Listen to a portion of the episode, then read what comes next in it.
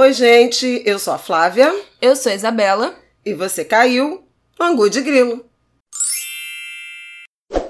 Olá, boa terça-feira, bom dia, boa tarde, boa noite, tudo bem com vocês? Hi, everybody!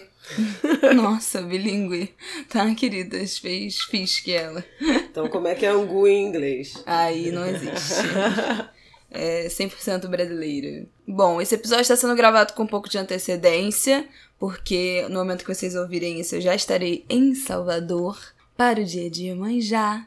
Então a gente resolveu falar de uns temas mais frios, não relacionado à notícia, para não acabar ficando desatualizado, né, no tempo que, que for ao ar. Eu abri uma caixa de perguntas no meu Instagram falando disso, que a gente ia gravar com antecedência, pedindo sugestão do que, que vocês gostariam que a gente falasse.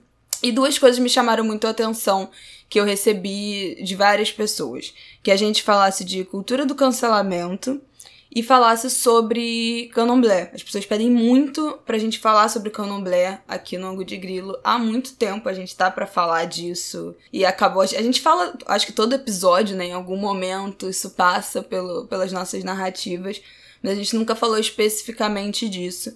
E como eu estou e minha mãe também está indo para Salvador pro nosso, acho que quinto dia de Iemanjá, pelas contas que eu tinha feito outro dia, eu acho que é uma boa oportunidade da ou gente. Quinto ou sexto, sei lá. Da gente falar um pouco disso, dessa festa que a gente foi a primeira vez, eu acho que em 2000, 2014. 2014. E a gente viu se transformar aí no nosso olhar, né? A gente não é da Bahia, a gente não é de Salvador, a gente vai. Mas a gente viu já a festa se transformar nesses últimos seis anos em que houve, e é isso a gente pode dizer com propriedade, uma migração do sudeste dos cariocas para Salvador no período de férias. E principalmente nesse dia de Iemanjá também. Então a gente vai falar um pouco disso e vamos falar sobre cultura do cancelamento. Qual você quer começar, Flávio? Ah, começa pela Iemanjá. Dia de Iemanjá, pra quem não sabe, cai no dia 2 de fevereiro. É, Esse é uma um data católica. Pois é. É dia de Nossa Senhora dos Navegantes, que é a, a Santa Católica de devoção e de proteção dos pescadores, das pessoas que vivem do, do mar. E no sincretismo acabou se associando a Iemanjá, que é a divindade que na África são as águas largas, né? Então também os grandes rios, mas com a diáspora ganhou muito o sentido de ser a divindade do mar, da água salgada. Então, os terreiros da Bahia, de candomblé, de religiões de, de matriz africanas, eles fazem suas obrigações, reverenciam Iemanjá. E, na verdade, é uma festa que já está muito sincrética. Você vê É. pouca é, relação com a, com a Santa Católica. Embora tenha ali o Rio Vermelho, que é essa tem uma igrejinha, tem uma, uma, espé- uma espécie de galpão, né? Que é a colônia de pescadores, onde tem uma sereia, uma, uma estátua, e ali eles montam uma. como se fosse um barracão, em que as pessoas fo- formam filas e levam oferendas, flores, alfazema, espelhos, bijuterias, esse tipo de coisa, depositam em grandes balaios que os barcos de pescadores levam para o meio do mar. E eles também todo ano oferecem um presente. A Iemanjá, que é sempre um segredo, que só na madrugada do, do dia 2 de fevereiro é revelado. E quem enfrenta a fila consegue ver o que, que é o, o presente. Bom, isso vem da- de, de um sincretismo religioso É, que se parece no muito candomblé com... não tem dia, né? Os É, não tem orixás não tem data como tem na, na Umbanda, por esse sincretismo com o catolicismo. os santos católicos. Então, no candomblé não tem isso do tipo, ah, não, porque tal dia que a gente geralmente vê, né? Dia 2 de fevereiro, dia de Iemanjá. Dia 4 de dezembro é dia de Santa Bárbara e por isso dia de Ansan. Dia 8 de, 8 de dezembro, Nossa Senhora da Conceição. E aí, Oxum. por isso, Oxum. Então, no candomblé... 20 isso- de janeiro, Oxóssi, é, São Sebastião, né, aqui no Rio. E aí, no candomblé isso não existe, não tem esses dias. A gente, na verdade, cultua toda semana, né? São os dias da semana. Então, sábado é dia de Oxum, sexta é de Oxalá, segunda é de Exu. Então, é uma outra estrutura religiosa que não tem essas datas. E aí, eu acho que é bom dizer que, assim, a gente vai pro, pro dia de Iemanjá pela festa e tal, mas não é pra gente necessariamente parte da, do nosso culto religioso. Não tem nada a ver com o terreiro que a gente frequenta, a nação de candomblé que a gente frequenta. A gente não vai lá com uma obrigação religiosa. A gente vai lá para estar na manifestação cultural, para estar na festa, para estar naquele lugar, para encontrar pessoas. E também por uma questão religiosa, mas não que seja uma obrigação nossa, da nossa casa de candomblé. Eu vejo o 2 de fevereiro na Bahia muito assemelhado ao 31 de dezembro, né, a virada do ano, e aos rituais de virada do ano aqui no Rio.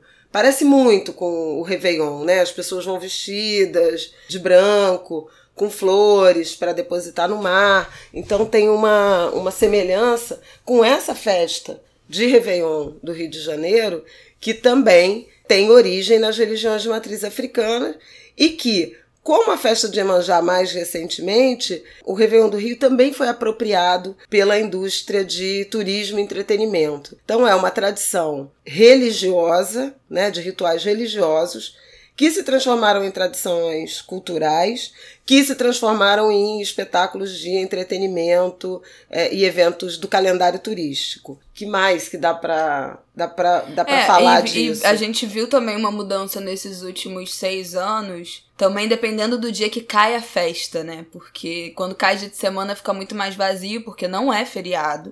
Só é feriado na É, região fica do Rio interditada a Vermelho. região do Rio Vermelho. Em Salvador, na cidade, não é feriado no dia 2. Então, dependendo do dia que cai a festa, fica mais cheio, com mais ares de um, um grande blocão de carnaval, na verdade, né? No passado a gente foi, e ano retrasado também, e caiu. Esse ano vai cair no domingo, ano passado caiu no sábado, ano retrasado caiu na sexta. Então já foi virando aquele movimento de fim de semana, a galera não tem que trabalhar no dia seguinte, não tem que trabalhar no dia. A véspera do dia de Iemanjá, a festa, na verdade, começa no dia primeiro ali no Rio Vermelho. Então tem muito bar que faz show nas varandas pra rua, tem muito lugar de música, tem muita festa em, em lugares ali, em bar, em casas E de até festa. bloco mesmo. Bloco, literalmente. Gente tocando cortejos, na rua, né? cortejo é, na rua. Então vira tudo uma grande festa que aí não tem é, é, motivação religiosa nenhuma, é só pelo, pela galera tá lá. Um, é um lugar, vira um lugar de diversão. E aí, no fim de semana, isso fica muito mais exacerbado. Sema, ano passado, que foi de sexta pra sábado, né, do dia 1 pro dia 1 foi assim, o caos. No dia 2 já tava tudo o caos. Porque as pessoas vão, ficam, chegam lá, sei lá, 10 horas da noite viram a noite nas festas que rola lá. E aquela galera toda na rua, e aí de manhã já ficam direto. E aí no dia seguinte os restaurantes começam a fazer feijoada, porque a tradição do dia 2 é ter feijoada. Feijoada como a gente conhece aqui no Rio, com feijão preto e É, tal. feijoada carioca. Vários bares, casas, hotéis fazem feijoada carioca. E aí, quando acaba o dia 2, o Rio Vermelho é um cenário de guerra, assim, é tipo, depois Copacabana, sei lá, depois Bola Preta, o centro do Rio, depois Cordão Bola Preta. Não, Copacabana no, no final da, da do noite de Réveillon. Réveillon. É, É bem assim, parecido. meu Deus do céu, só uma penada na rua, a galera já tá tipo há 24 horas ali no Rio Vermelho na festa. E a gente vê que a festa, o rito religioso, é, nesses últimos dois anos que foi que caiu no fim de semana, eu acho que eu senti ano passado, assim, que eu vi muita gente que eu conheço aqui do Rio, de amigos, de conhecidos, de blogueiros, de influenciadores, de famosos que foram pra lá pra festa. E virou tudo um grande hype, né? De estar ali pelo, pelo close mesmo, de você estar ali na festa de Iemanjá com uma galera famosinha. E o sentido religioso daquilo virou quase um o B da festa, sabe? O lado B da festa. Inclusive tinha uma crítica é, dos próprios baianos, e aí quem for baiano e quiser comentar e tal, escrever pra gente, vale a pena. Que inclusive é, algumas peças publicitárias da cidade, né, da prefeitura, falavam em 2 de fevereiro e não em festa de Iemanjá. Um pouco para, inclusive, é, tirar a carga da religião de matriz africana, do candomblé, da festa e torná-la mais calendário turístico. Mas olha, tem inúmeros terreiros que se movem naquela direção Tem gira com rituais, praia. é, com rituais é, sérios e emocionados, cortejos de agradecimento, gente que vai pagar promessa. Então, na verdade, essa reflexão aqui, e eu acho, adoro ir. É, eu também. Iemanjá é meu orixá de cabeça, então todas as homenagens a ela me comovem profundamente e a gente vê a fé genuína, gente que chega de madrugada para entrar naquela fila, chorando e emocionado, e se abraçando e tomando uh, passe.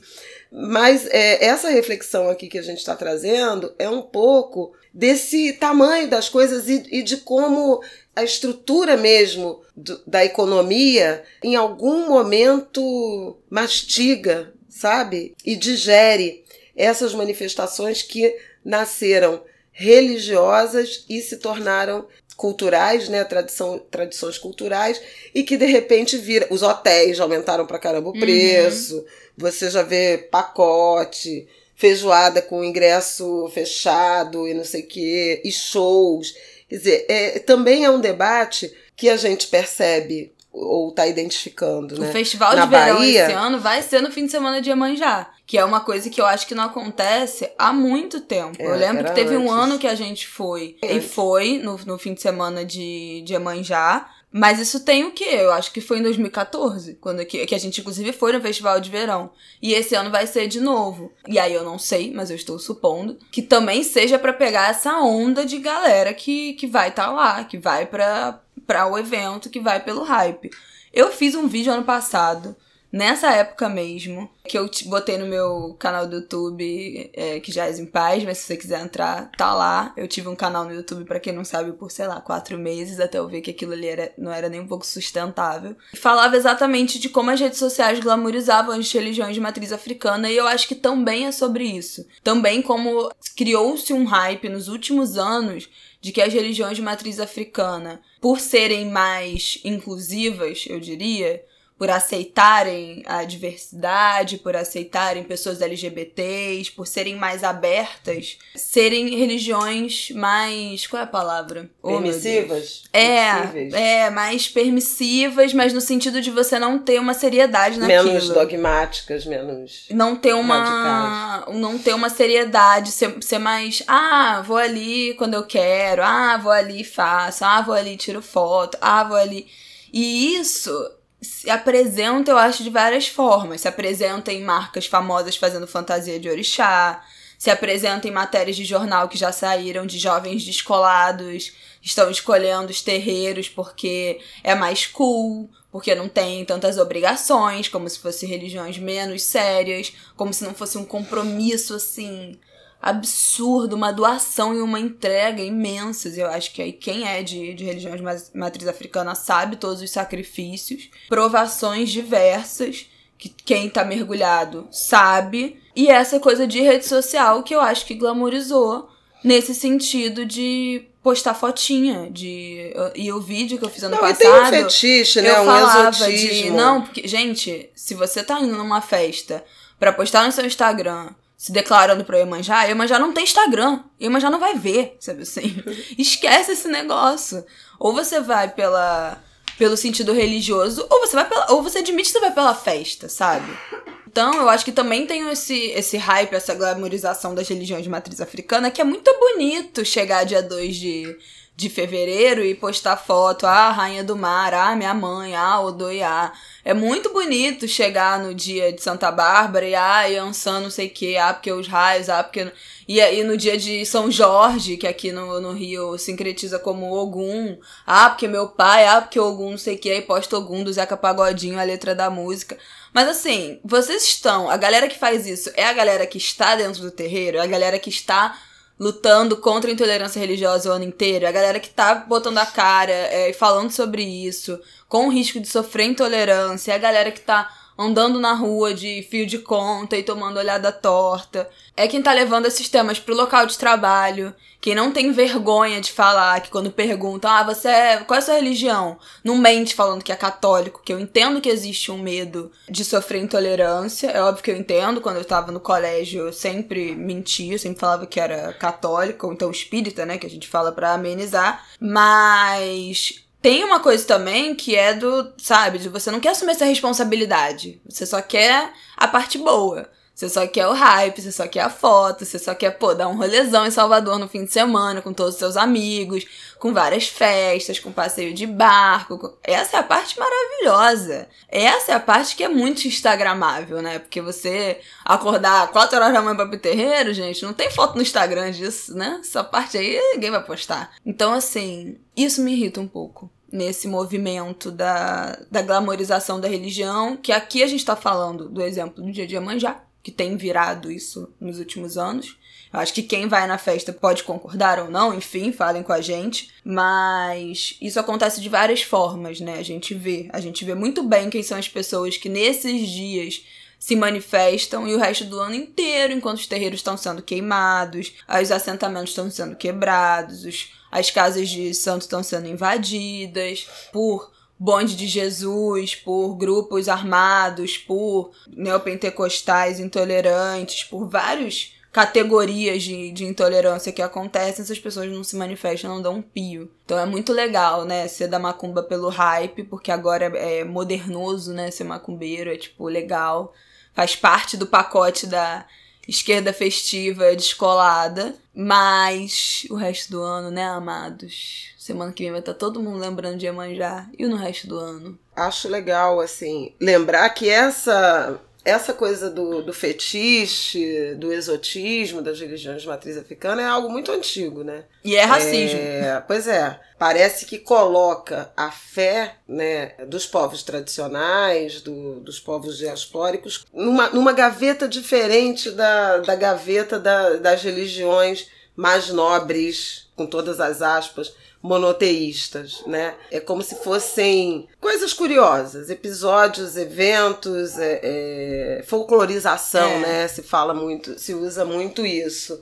É, original, divertido, colorido, muito típico, muito genuíno, mas como se não tivesse complexidade, sofisticação, muita seriedade muita hierarquia, muito conhecimento ancestral nessas práticas, nessas histórias, nesses cultos. Faz sentido para os lugares que têm atividade turística transformar esse, essas manifestações que são na origem religiosas e que viram tradições culturais em também espetáculos de geração de trabalho, renda, entretenimento? Faz mas acho que é muito bem-vinda a reflexão sobre a forma como as pessoas que estão indo se colocam em relação, o quanto você é respeitoso com quem tá ali para exercer a sua devoção religiosa. Então, assim, uma bebida além da conta, não vai ficar legal. Ano passado teve né? muito relato fazer... de muito fotógrafo tirando foto das pessoas indo pro mar ali fazer oferenda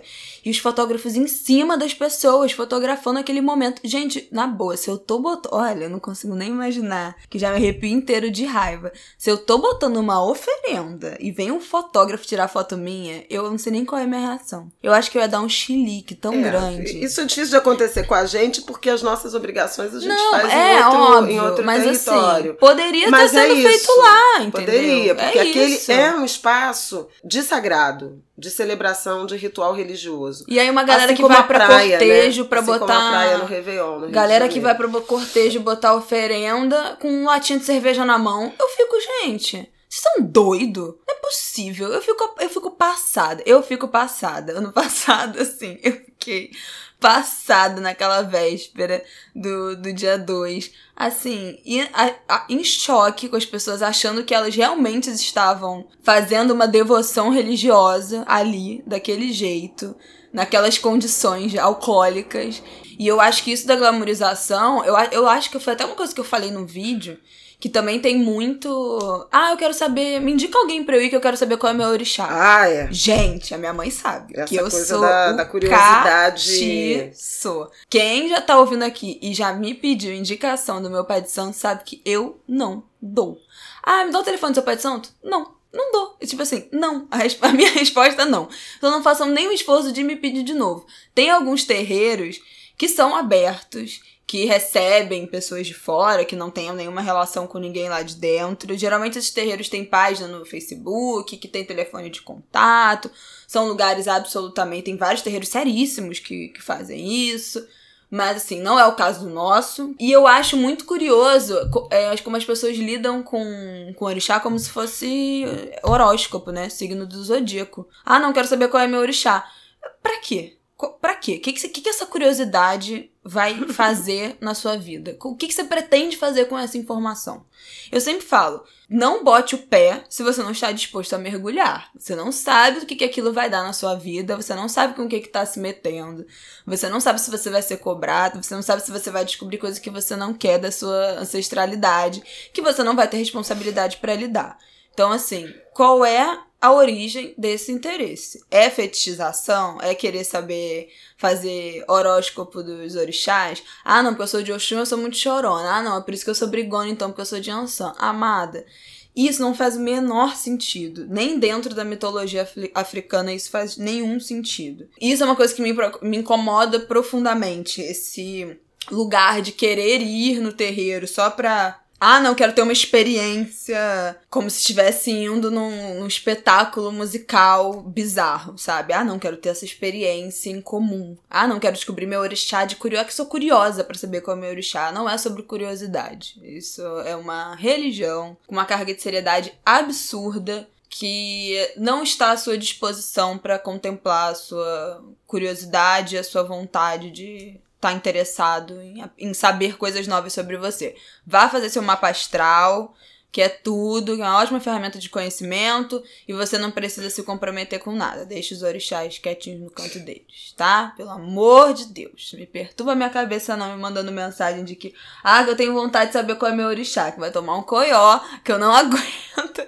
Se eu me der o trabalho de responder, vai ser grosseiramente, porque eu não tenho a menor paciência para essas coisas. Podemos mudar de tema? Podemos, Dona Isabela, já deu seu papo. Eu sou mais tolerante, sabe, ah, gente? eu Mas acho que tem alguns procedimentos que devem ser respeitosos em relação à nossa religiosidade, como de resto em qualquer outra. Né? Exatamente. Né? Se você vai visitar, conhecer, entrar num, num, templo religioso, você tem que se vestir adequadamente, você tem que agir respeitosamente, você tem que é, tentar se informar né, sobre como se comportar. O candomblé é uma religião de muitos clientes e poucos fiéis. Né? Ah, porque ninguém quer se comprometer, ninguém, gente. É, é uma missão é, que vocês não têm ideia. Uma, uma devoção e, e, e, missões e obrigações, um exercício de fé muito forte, de rituais quase semelhantes ao de das igrejas mais exigentes para quem está comprometido. Então exige um, um comprometimento. Se você quer ir como como cliente para fazer um exercício oracular, parte um pouco de autoconhecimento, existe. Há quem faça, há muita gente que faz, inclusive por caridade, mas é uma, uma religião também de pessoas escolhidas, não é de você se converter. Você é escolhido por orixá é. e não o contrário. Pode né? ficar ali, ó, na frente dele, pelo amor de Deus, me escolhe. Se não for o teu caminho, você vai ser ignorado para sempre. Vai 500 vezes e nunca vai rolar. Então, não é uma religião de catequese, não é para quem quer é, necessariamente. Tem gente que quer e nunca rola. Então, e gente, tem gente que não quer e não tem jeito. Oh, pois é. Isso é o que mais tem, inclusive. Que não quer e não consegue se desvencilhar. Não consegue dizer não, porque, né, não tem isso. Como é que você vai dizer não? não recomendo. Deixa eu falar uma última coisa sobre essa questão da religiosidade, é porque a gente falou é, dessa dimensão da festa, né, dos, dos rituais, das tradições culturais e dos eventos. Falamos do, do dia 2 de fevereiro na Bahia, e do Réveillon do Rio, mas temos também o Carnaval, e o Carnaval do Rio está vivendo muito esse dilema de um debate que privilegia a visão econômica e esvazia a importância cultural, de tradições e de, é, da própria formação povo, da identidade carioca brasileira. A gente ainda vai ter um programa especial de carnaval que a gente vai, vai falar um pouco mais sobre isso, mas a gente, é, semana passada foi a, a, a semana do dia contra a intolerância religiosa, né? Dia 21 de janeiro. É, cadê os macumbeiros de Instagram? Postaram? Falaram disso? E a gente está vivendo uma nova onda no Rio de Janeiro, em particular, de intolerância, de ataques. A Isabela já mencionou os ataques aos terreiros, de um certo extremismo, até fundamentalista religioso, de alguns grupos né, do, do cristianismo mais ortodoxo, mais radical. E eu é, escrevi até a coluna no, no jornal falando disso, da defesa das religiões de matriz africanas, que eu recebi uma mensagem de um internauta na rede social dizendo que Um eu poderia chorar, é, um twitteiro, sei lá. Eu podia chorar à vontade pela morte de uma mãe de santo, mas que minha religião nunca vai ser majoritária, sempre vai ser minoria, e que a hegemonia pertence, a maioria pertence no Brasil cristã, e a gente já tem que conviver com isso. Então, Problema querendo me, me avisar sobre, sobre ser hegemônico. E a, e a nossa religião nisso. não não se pretende hegemônica, não tem esse debate, não quer converter ninguém, não vai atrás de ninguém, não bate na porta de ninguém, quer existir, quer ter liberdade de é, existência, de culto e respeito. E aí eu quero só chamar atenção, talvez a gente volte a falar disso com mais mais profundidade, mas hoje é essa intolerância, esse racismo religioso, esse fundamentalismo religioso que sempre avançou contra as religiões de matriz africana, ela tá tomando, ele ele tá tomando outras formas que são em nome da moral, da religiosidade, a liberdade de expressão artística e cultural, as políticas públicas, né? Vem daí, por exemplo, o debate sobre abstinência sexual como contracepção, a própria legislação, lealdades e, e, e debate político. E que agora alcança inclusive os próprios cristãos. Você vê uma intolerância crescente à livre interpretação do livro sagrado dos cristãos, que é a Bíblia. O que me parece que é mais uma evidência quanto essa questão do Estado versus religião, ela está se tornando perigosa, porque não é mais sobre atacar os cultos ou as religiões minoritárias. É também sobre atravessar os próprios irmãos de fé, só que com interpretação diferente. Aí, nesse, nesse sentido, eu estou falando da Mangueira, né, do enredo do, do Leandro, que é um enredo cristão e que está sendo mal digerido por alguns grupos, tanto, cató tanto católicos quanto evangélicos, por apresentar uma, um Cristo, uma visão do cristianismo mais generosa, mais progressista, e isso não está sendo admitido por esses grupos. É, a gente já teve episódios anteriores do Chute na Santa, por exemplo, que é um ícone né, de, do chute de um, de, um, de um pastor num programa de televisão evangélico chutando Nossa Senhora Aparecida. Então, veja como essa, esse ambiente de intolerância, de autoritarismo, de arrogância, quase de fascismo mesmo, ele está alcançando não somente mais aquela minoria pelo qual boa parte do país, dos formadores de opinião, da academia da intelectualidade se mostravam indiferentes. Eu acho que o espanto grande da sociedade brasileira hoje é em relação a gente que jamais foi questionado, jamais precisou se preocupar com a forma como se expressava, como levava a sua arte ou a sua religiosidade e agora tem porque é duramente reprimido e atacado. Então a defesa, né, dos direitos democráticos, da liberdade de expressão, da liberdade de credo, da liberdade de culto, ela atravessa inclusive os grupos supostamente que se achavam hegemônicos e que agora também estão sofrendo com essa onda. Eu estou feliz de ver que várias escolas nessa dificuldade aí de, de relação com o setor público estão reverenciando orixás e tradições também das religiões, da religiosidade indígena. É muito bacana de ver isso, né? O povo preto cantando os orixás e reafirmando a relevância dessa religiosidade e das tradições afro-brasileiras na formação dessa nossa festa, da nossa convivência social, das redes de solidariedade, mas também chamo muita atenção para essa intolerância galopante que está acompanhando, alcançando a Mangueira, o Leandro, com um enredo que é cristão. Bom, Dito isto, Pediram muito pra gente falar sobre cultura do cancelamento. Pra quem não sabe, cultura do cancelamento é essa nova mania das redes sociais de que alguém fala alguma besteira, expõe para fora algum preconceito, fala alguma coisa de forma equivocada e é cancelado. Tem essa expressão mesmo. Ah, não, vamos cancelar fulano, fulano está cancelado. E aí aquela pessoa é linchada publicamente, depois na tentativa de Quer acabar dizer, publicamente, com... né? publicamente nas redes sociais, virtualmente, né? linchada publicamente virtualmente com a tentativa de acabar com a reputação dela, com que ela caia no ostracismo, o que na maioria das vezes não acontece. Bom, vamos lá. Primeiro, dizer que você ser preconceituoso, cometer algum crime de homofobia, racismo, isso não é simplesmente você ser equivocado em alguma opinião, né? Isso aí envolve ações que podem ser respondidas judicialmente. Então eu acho que nem entra nessa, nesse debate da cultura do cancelamento, né? Se uma pessoa cometeu um crime, alguma opinião que configura artigos do nosso Código Penal, nem precisaria de você cancelar, ela devia ser automaticamente cancelada e responder judicialmente sobre isso. Eu acho que esse debate é mais quando alguém fala alguma coisa equivocada, em algum sentido, quando expõe uma opinião que é interpretada torta, ou quando fala alguma besteira,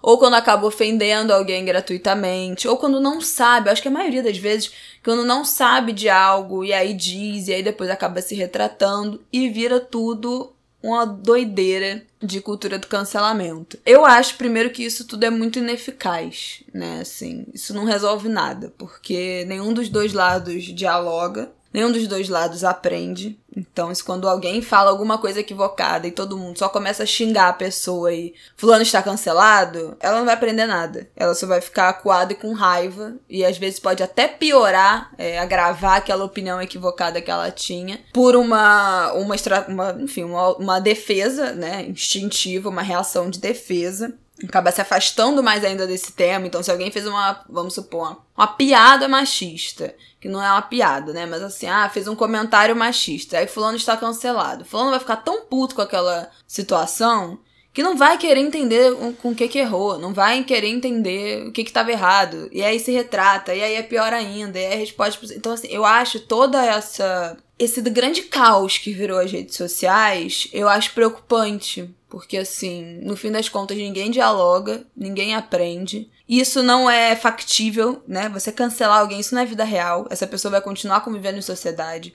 Essa pessoa vai continuar rodeada de pessoas no trabalho, na família, no lazer. Ela vai continuar tendo que conviver com diversos grupos de pessoas.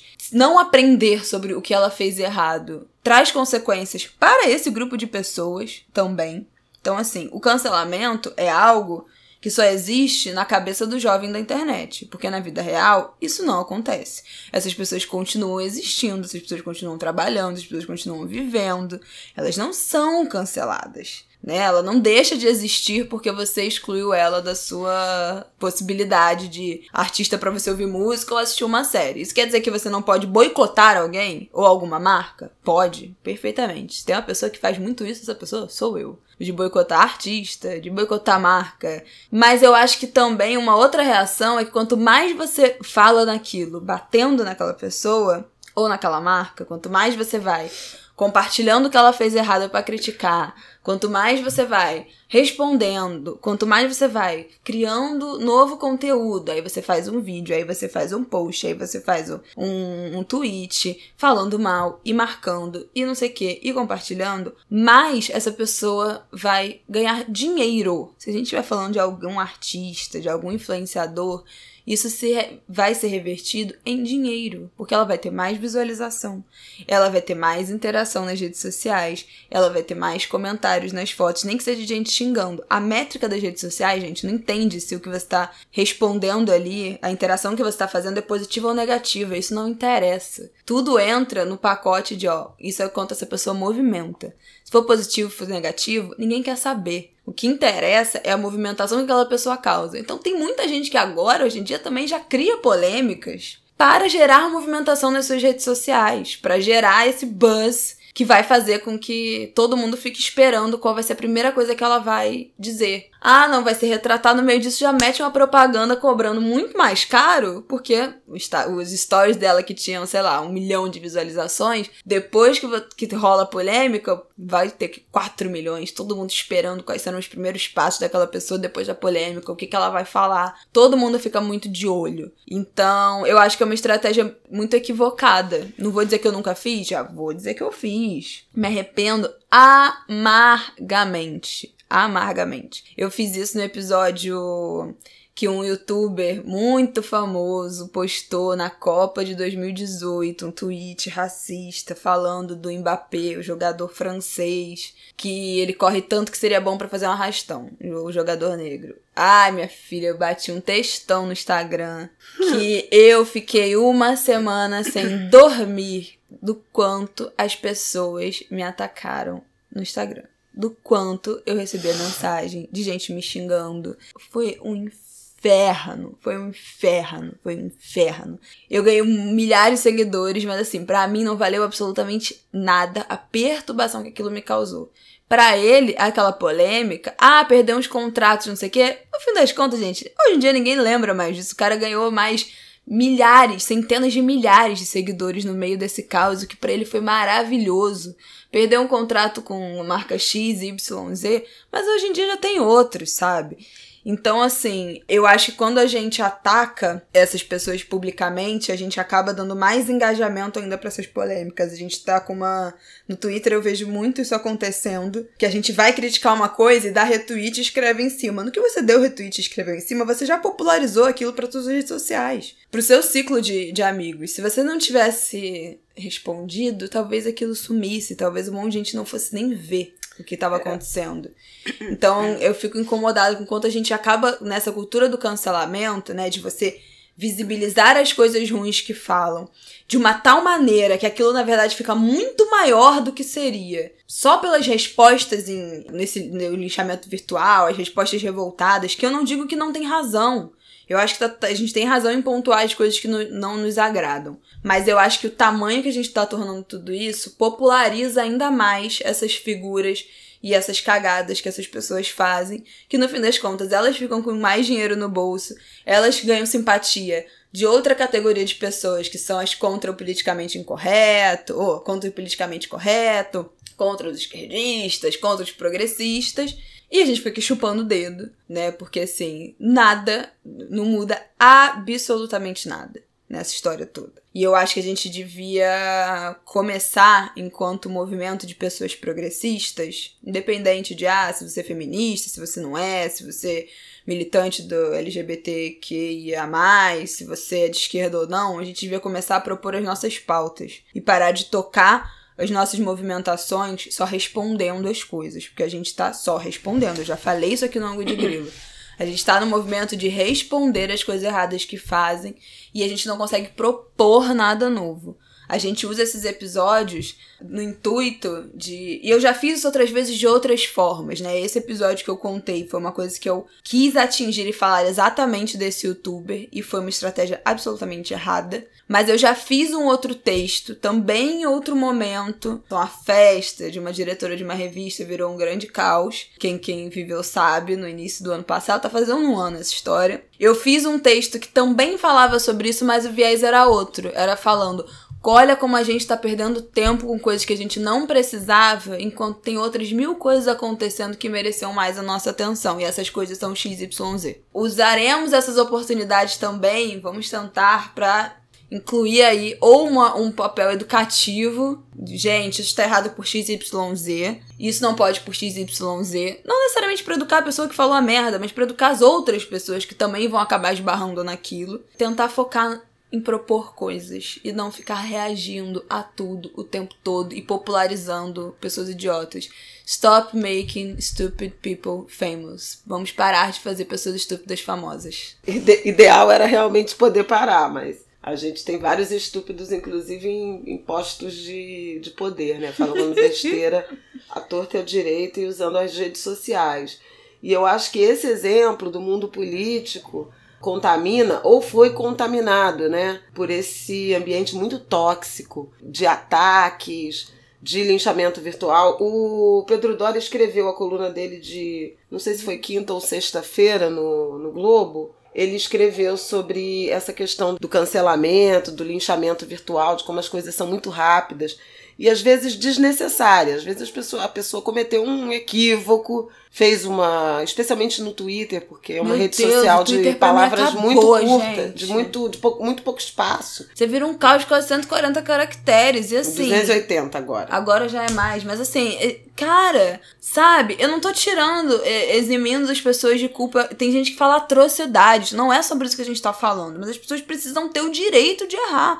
E eu fico apavorada quando as pessoas, não sei você, mãe, algumas pessoas se referem a mim, não, porque você é uma fada sensata, nunca erra. Gente, eu vou errar um dia. E eu quero que quando eu errar um dia, alguém bote a mão no meu ombro e fale: Amada, pare. Amada, não faça isso. Olha, você está equivocada. Que me deu o direito de errar e o direito de me retratar. É, sem que isso vire um Não, escândalo. E o direito também de discordar, né? Sim. É, também isso tem, tem muito. Uma vez eu discordei de um amigo, até, um influenciador também, e amigo, e discordei de uma opinião dele, li um post dele e botei uma outra visão. Olha, não concordo com isso, não sei o quê. Virou uma crise, não, nem, não entre, entre mim e ele, mas entre um monte de gente que começou a escrever em privado pra ele, falando, e aí, você vai responder, e não sei o quê. E aí ele até me ligou e falou, pô, que, que, que é isso? O que, que aconteceu? Eu falei, pois é, não sei, porque é, como, como eu sou jornalista, o jornalismo ele tem como tradição o debate, a troca de ideias. Então, para mim é muito natural alguém discordar de mim, emitir uma opinião, que às vezes eu respondo, às vezes não. É natural concordar. O que eu não acho natural são as agressões, né, as ameaças. Que aí também é. Isso é importante de demarcar. Você discordar, você considerar que alguém teve uma opinião equivocada e falar: olha, eu acho que não é por aí, eu, isso que você falou é racismo, é machismo, é equivocado, é necropolítica, é antidemocrático. Enfim, levar um debate de uma forma ancorada na, na troca de ideias. Agora, você é uma anta, você é uma energúmena, você é não sei o quê. Tá cancelado. Tá cancelado. É, é boicote. Você não sabe nem exatamente onde é que foi, onde é que estava o erro. E mais do que isso, tem que morrer, tem que eh, pastar, tem que não sei o quê, tomara que tudo de ruim te aconteça. Aí você já resvala em outras dimensões que não são nem para estarem aqui sendo discutidas. Eu acho que tem uma, tem uma questão que é muito preocupante, que é a necessidade que as pessoas têm de responder rapidamente sobre qualquer coisa. Muitas vezes nós, inclusive, somos provocadas por isso, né? Chega uma mensagem aqui, o que, que você acha disso aqui que fulano postou? Não acho nada. Tô fazendo outra coisa, desculpa, tô trabalhando. Você não tem que se posicionar no minuto seguinte a ler uma determinada declaração. Você não tem que emitir publicamente opinião sobre tudo. Entendeu? Ah, vi um filme, não gostei. Você tem que dizer que não gostou? Pra quê? Pra que atrair essa, essa energia? Porque outros lá estão dispostos a vir com um tacape na mão para atacar. Então, assim, um pouco de estratégia da forma como se comunica e no quando se comunica, eu acho que é fundamental para a gente devolver um pouco de racionalidade para esse debate, sobretudo o debate das redes sociais, já que a gente não vai conseguir se livrar delas. Então, que pelo menos vire um ambiente um pouco mais racional, né? É, eu acho que vai da gente se comportar nas redes sociais, basicamente como a gente se comporta na vida, na vida real, né? Você não cancela, exclui de, da sua vida um colega de trabalho que falou uma besteira. Você tenta ter um diálogo. Ou ainda que você se retire da situação, ainda que você se afaste, não tem como você tirar aquela pessoa do convívio, da existência dela. Você também não vai, se alguém fala uma besteira no seu ciclo de amigos, ou no, de amigo de amigos, de colegas, você não vai começar a xingar aquela pessoa indiscriminadamente. Como as redes sociais acabam dando esse poder, né? Por trás de, de você tá de, atrás de uma tela, você tá no conforto ali de digitar, às vezes até sem sua foto, sem seu nome, as pessoas não sabem quem você é. Então, isso torna muito confortável a gente crescer pra cima de alguém que a gente sabe que pessoalmente não seria assim. Então, a gente sabe Essa que. barreira, né, do computador, ela te dá uma uma segurança para práticas abusivas que é muito nociva, que precisa ser repensada. Então eu acho que a gente tinha que voltar um pouco, uns três passos atrás e dar uma segurada aí, né? Tanto na forma como a gente fala, no que a gente reage ou não. Então, assim, se você acha inviável não responder com agressividade quando você vê uma opinião equivocada, não responda, né? Respire 37 vezes e não responda, vai fazer outra coisa. Corta aquela pessoa das suas redes.